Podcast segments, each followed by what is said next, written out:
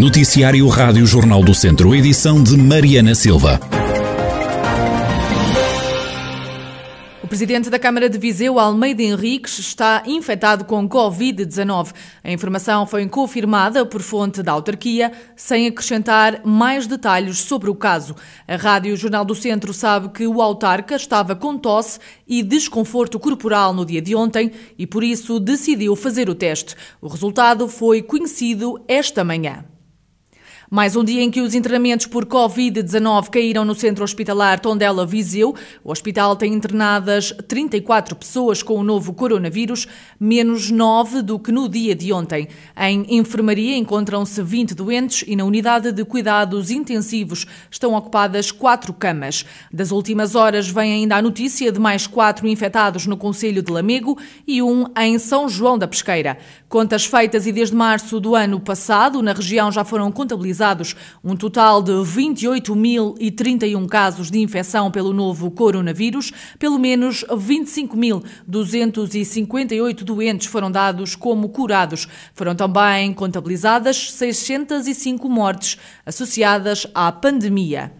E para enfrentar a crise económica provocada pela Covid-19, a Câmara Municipal de Aguiar da Beira reforçou os apoios financeiros num valor de 612 mil euros. Joaquim Bonifácio, presidente da autarquia, detalha os apoios dados a famílias, empresas e setor social. Esta mesma população não conseguiu pôr em prática muitas iniciativas que os ajudam no seu dia a dia e na sua atividade profissional. Por isso, entendemos e, por unanimidade em termos de executivo, aprovadas medidas que são importantíssimas para apoio a todas essas famílias, seja no aspecto social, seja no aspecto económico, seja a nível empresarial. Essas medidas rondam os 612 mil euros. Em termos de apoios a famílias, prevemos um apoio na ordem dos 175 mil euros. A nível de empresas, decidimos um apoio no valor de 365 mil euros. No setor social, 72 mil euros. Joaquim Bonifácio, presidente da Câmara de Guiar da Beira, há também medidas específicas para a agricultura. Um bombeiro de 23 anos ficou ferido durante um treino dos chapadores de Viseu.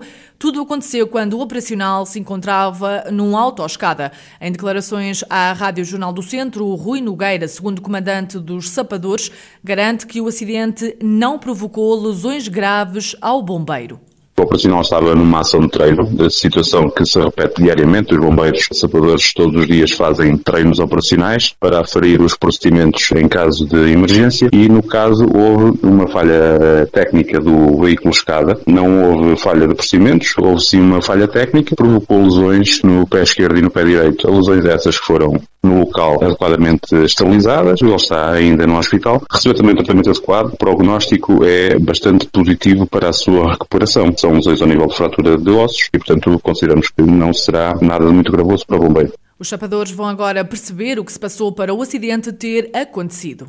Quanto ao veículo, é um veículo especial, efetivamente, um veículo escada, que cumpre todas as normas de segurança, com verificações periódicas pela marca. Esta verificação é feita regularmente, recentemente fez essa verificação, e portanto estamos agora na fase de perceber qual foi a falha do sistema que aconteceu no veículo escada, junto com a casa-mãe, com a marca certificada para fazer essa peritagem, e portanto é nessa fase que estamos, e está entregue aos técnicos da marca fazer essa peritagem para perceber qual foi o sistema que falhou. Rui Nogueira, segundo comandante dos Chapadores de Viseu, um dos bombeiros da corporação, sofreu ontem um acidente.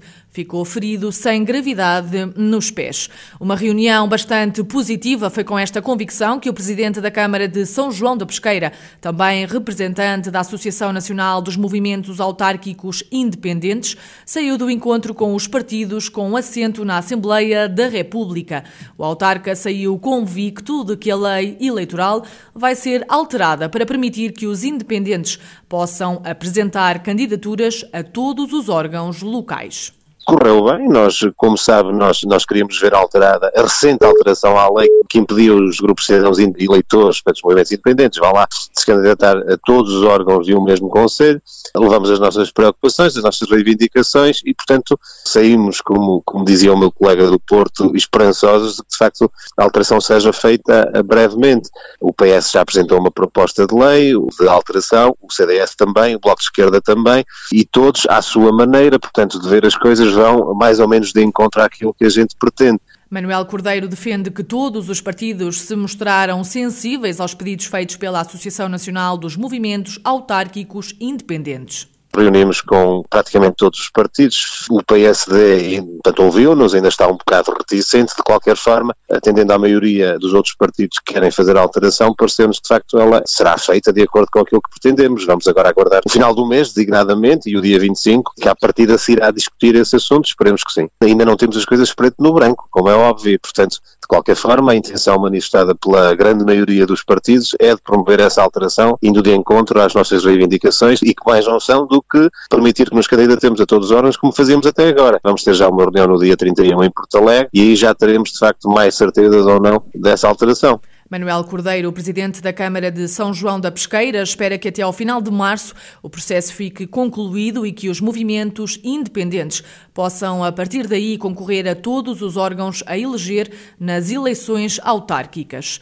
Foi descoberto um troço de 5 metros de altura e 12 de comprimento da muralha Afonsina, numa obra no Centro Histórico de Viseu.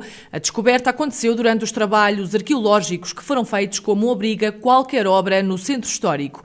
O arqueólogo Pedro Sobral salienta a imponência da descoberta que está a ser preservada e vai ser integrada no projeto que foi de facto importante é a imponência dela, porque ela tem dois andares, ou seja, tem mais de 5 metros de altura, o que não deixa de ser uh, um caso muito, muito particular.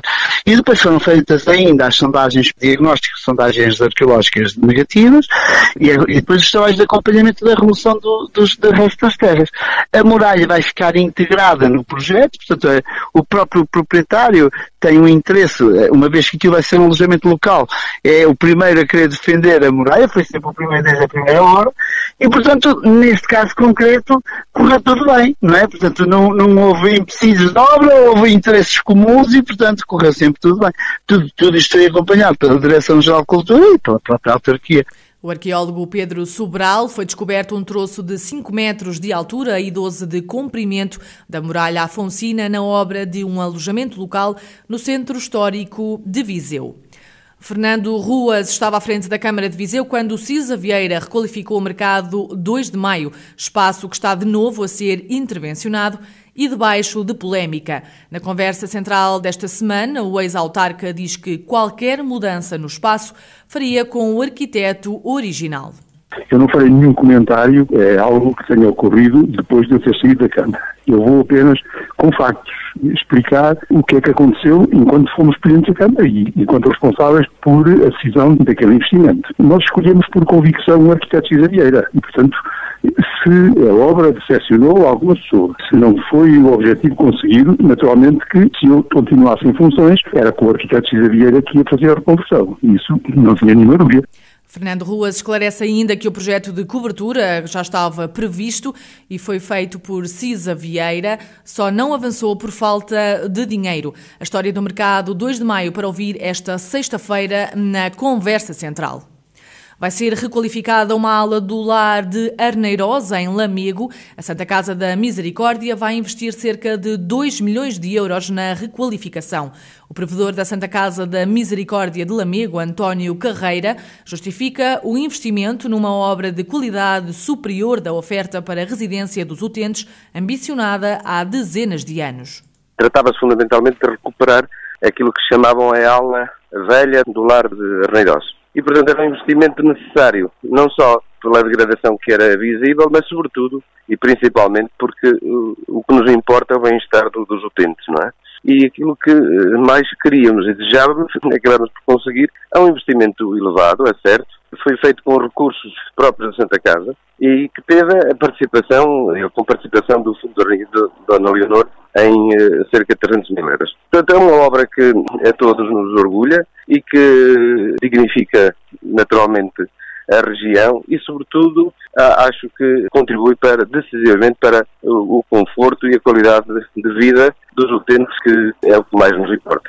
António Carreira é o provedor da Santa Casa da Misericórdia de Lamego, que investiu 2 milhões de euros na requalificação da ala mais antiga do lar de Arneiros.